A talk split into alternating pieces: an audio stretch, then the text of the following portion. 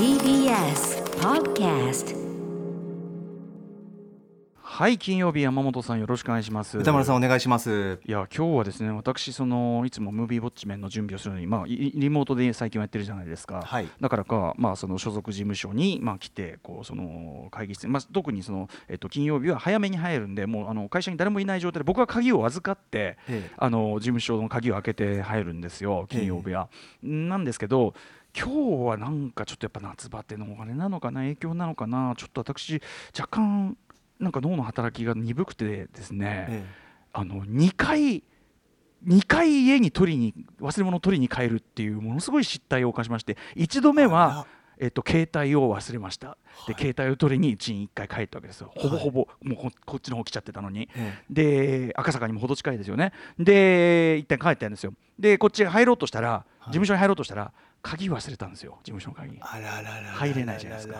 また家戻ってって。いうようなことをね繰り返しててどったまったんどったまったんやっててで普段でさえねその山本さんをギリギリまでお待たせしてあのムービーウォッチメンの準備をしてしまうわけですが、はい。そんなこんなだったのであ全然知らなかった。ー 世間の動き。世の中で何が起こったのかな、ま、あの今日さっき打ち合わせで 打ち合わせでつけてもう全然ええ何何？えどうだった？どどうだったの？どうだったの？なんつってて。だってすごい早い段階で速報出てたんですもんね。そうですね。全然安倍総白地でした白地でした本当に私は。そうんということでまあね皆さんもはやご存知でございましょうが、えー安倍晋三首相がまあねあの体調の問題なんかもいろいろあったりなんかして、えー辞任の意向を固めたということを発表されたということ記者会見もやられたんですかね。そうですね。本人から辞任するという言葉が出たので、まあ今でもつづ今ももあもうやってんのまだ。あそう。流してますけど。はい。ね、い、やだからこの番組もねまたその何かしらでこうちょっとえっ、と始まるの遅く遅くなったりするのかなと思ったけどまあそういうこともなくね。まあ発表も早めにね来ましたしねというそことで。うですね。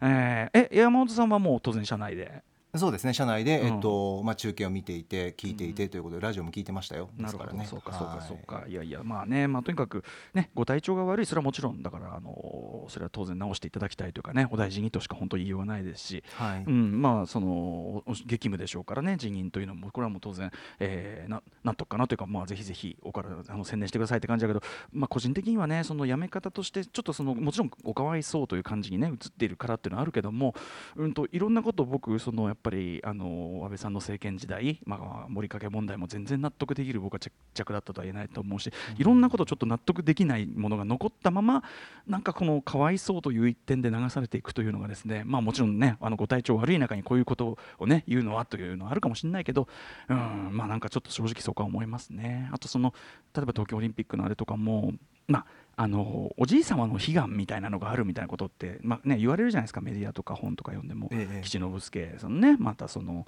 えーまあ、憲憲法改正とかも含めて。でもそれもちろんこその悲願としてあるっていうのはすごく当たり前のように報道で言われるんだけどいやあのそういうなんていうのご家庭の悲願っていうのを国民全体のあれにしていいわけはないですよねっていう感じでとかレガシーとかさそのもうとにかく僕そのレガシーとか言われるたびにすごい怒ってて俺は、うん。っていうのはあの税金をものすごい取られた件っていうのを今週すごいしつこく言ってるわけですよ。おっ。しゃってました。あのレガシーとか言ってそれ俺の金だからねっていう。もうみんな払ってる金だからね俺っていうことです俺のね俺のレガうんシー。なんか自分のレガシーみたいにしないでくれるみたいなのもすごい言いたいことあっていやだから言う権利はありますからね。ご体調の件に関しては本当に僕もねもちろん体調を崩して番組休んだりしたことあるんで、ええそういう時どういう気持ちするかみたいなのもちろん分かりますけど、うん。うん。あのということでね。まあでもひとまずはお疲れ様ということでございまあ、ましょか、ねそうの後任の総理が選ばれるまで執務にあたり責任を果たす意向があるということなんですけどね。まあそれはそうだね、うん。はいはい。というまあ非常に大きな動きがあった8月28日でございました。はい。いやもうはい。何それ？何そそのまた例によって不服げなさ。いやそんなものすごい不服げな。なんかもんなんか文句があるんですか？私に。面全くないですよ。面と向かって言ってください。アフターシックスジャンクション。来週ほらいっぱいあんだからあなた。タイトルコール。いっぱい逃げられる。いっぱい出んだ来週。Junction. 8月28日金曜日時刻は6時5分になりました。ラジオでお聞きの方もラジコでお聞きの方もこんばんは。TBS ラジオキーステーションにお送りするカルチャーキュレーションプログラムアフターシックスジャンクション通称アトロクです。はいパーソナリティは私ラップグループライムスターの歌丸です、えー本日はライムスターの所属事務所スタープレイヤーズ会議室からリモート中継、えー行ったり来たりしてもうすっかり、えーぐったり。そしてやはり私私恒例の本当にね、あの今週このワードがすごく出たんですけどやっぱ自分にがっかりする、えー土曜日でしたね。なるほど。2回も忘れる。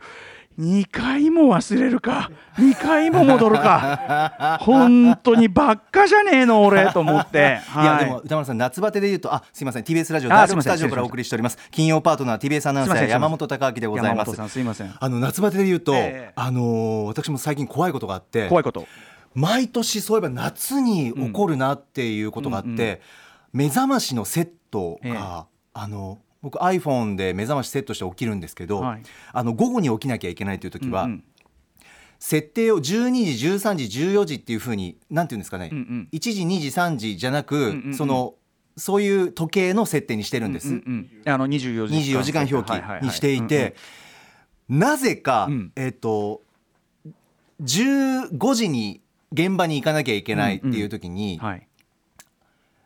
目覚ましを、うん。あ30分前の14時半に起きればいいやとかってしちゃうんですよ。ああのあのあのさあの分かる分かる。あのさあの冷静に考えると後から後から冷静に考えて、お前バカかと。そう。恐ろしいことをするんです。それはうん。14時半に、うん。えっと、ぐらいに会社に入ればはい。余裕で30分前だなっていう意識で、14時半に起きてちゃダメだよねもうね会社に入る時間を設定しちゃってるんです。あー15時集合の30分前、はいはいはい。だからメモリの中に14時半っていうのは入ってたんだけど、ねそれがそのその場所に行き着く時間、うんうんうん。理想。これはこええそれ気づくのどのポイントだった？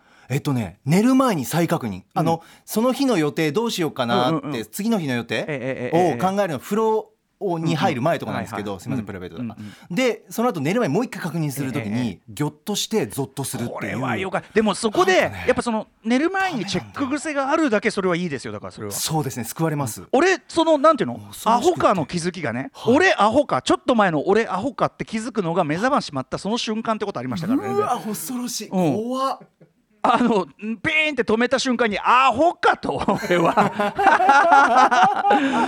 何を考えてんだよっていう。あーでもねー。不思議だねあれね。だからそのなんだろうね。その思い込んじゃったさほらなんていうの？その例えばわかんない。なんかいろんなことその例えば知識の覚え間違いとかもそうだけど、思い込んじゃったものって、はい。そのチェックすらしないっつうかさいやそううん横でしょ？横でしょ？こうでしょ？って思っちゃってるものって本当にあのーチェックをにさらされる瞬間もないからはい。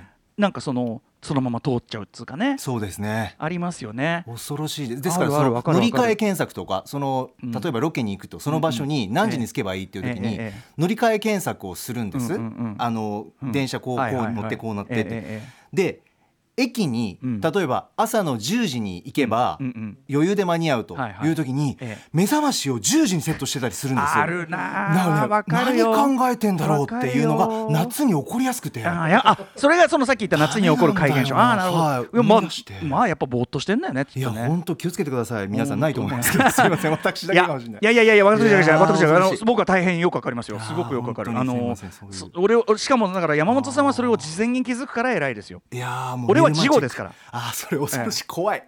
ただねそのねそうそうそうだからねそのだから寝坊じゃないんだよね。ここが恐ろしいとこで、あの目覚ましとか複数かけてきっちり思った通りの時間に起きてるのに そもそもの計画が間違ってるから そうそうそう。うんっていうねしかも遠いところだと取り返しつかなくなるんですよ。そうだね。あのータクシーでなんとかだったらいいんですけど。そうね。例えば飛行機飛んじゃったとかう。わもうな最悪。ねえ。そうですもんね、はい。とかまあロケ始まっちゃったの恐ろしいものがありますよね。それで焦って急いでダッシュして余計に汗をかく夏っていうのを去年 あったのを思い出して。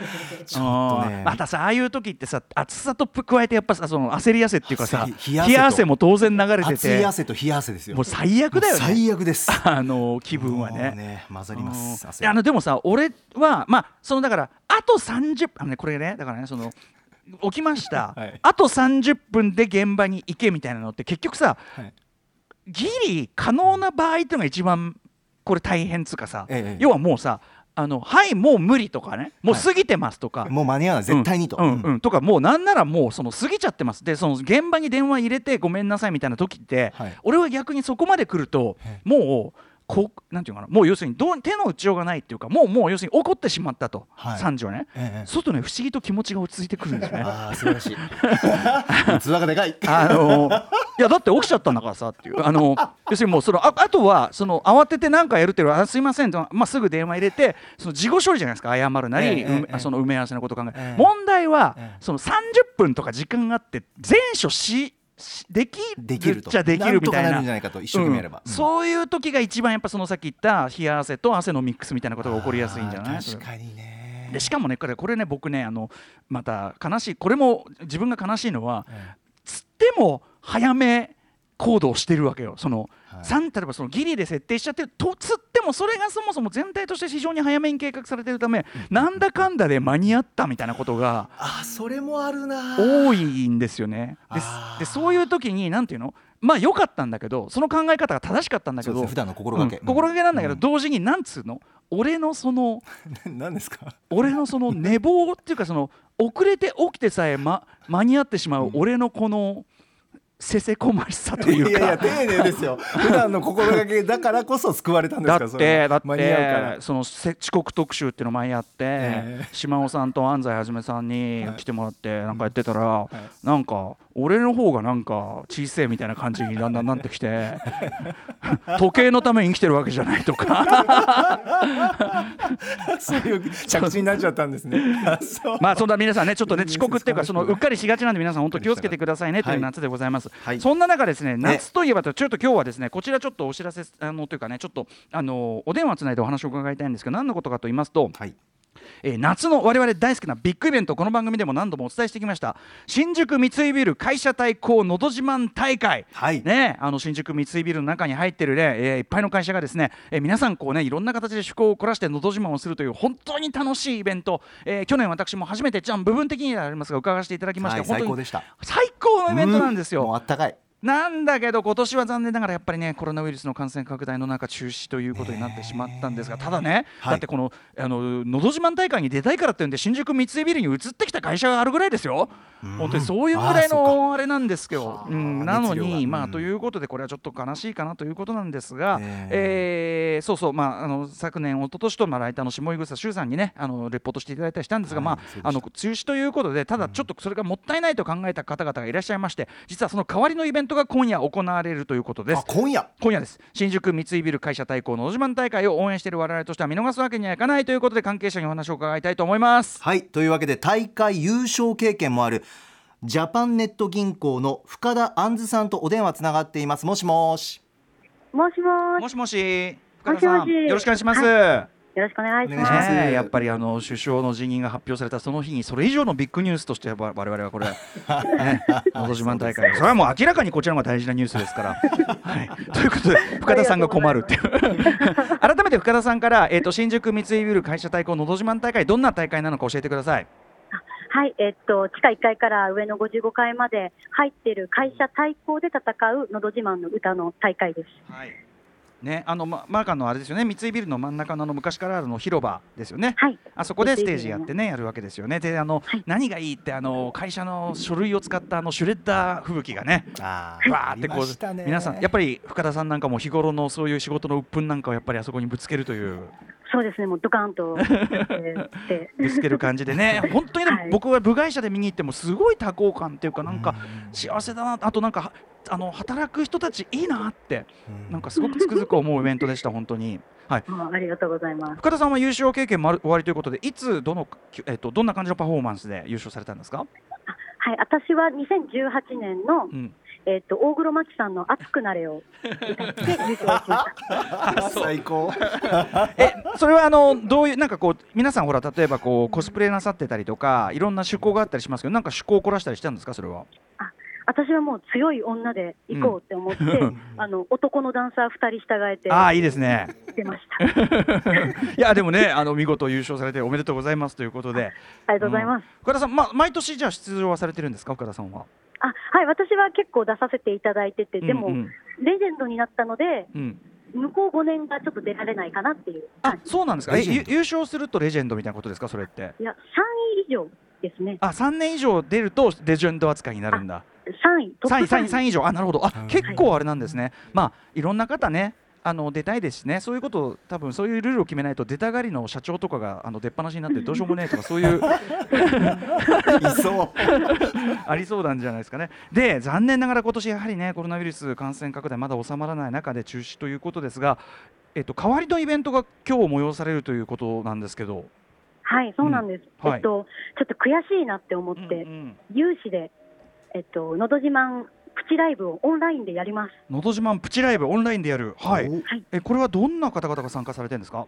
えっと、今までのど自慢大会に出場経験がある人たちに声かけて、はい、で10組程度でうん。みんな集まってはい。えライブやります。えっと、じゃあそれぞれが、まあ、いろんな場所からのそのリモートでこう歌ったりなんかっていうのをみんなで見れる状態ってことですかね？あつのうん、あ一つの場所にライブハウスで。ああなるほどね、ライブハウスですね。まあでもちゃんとその3密は避けるような配慮しつつはいですもんね。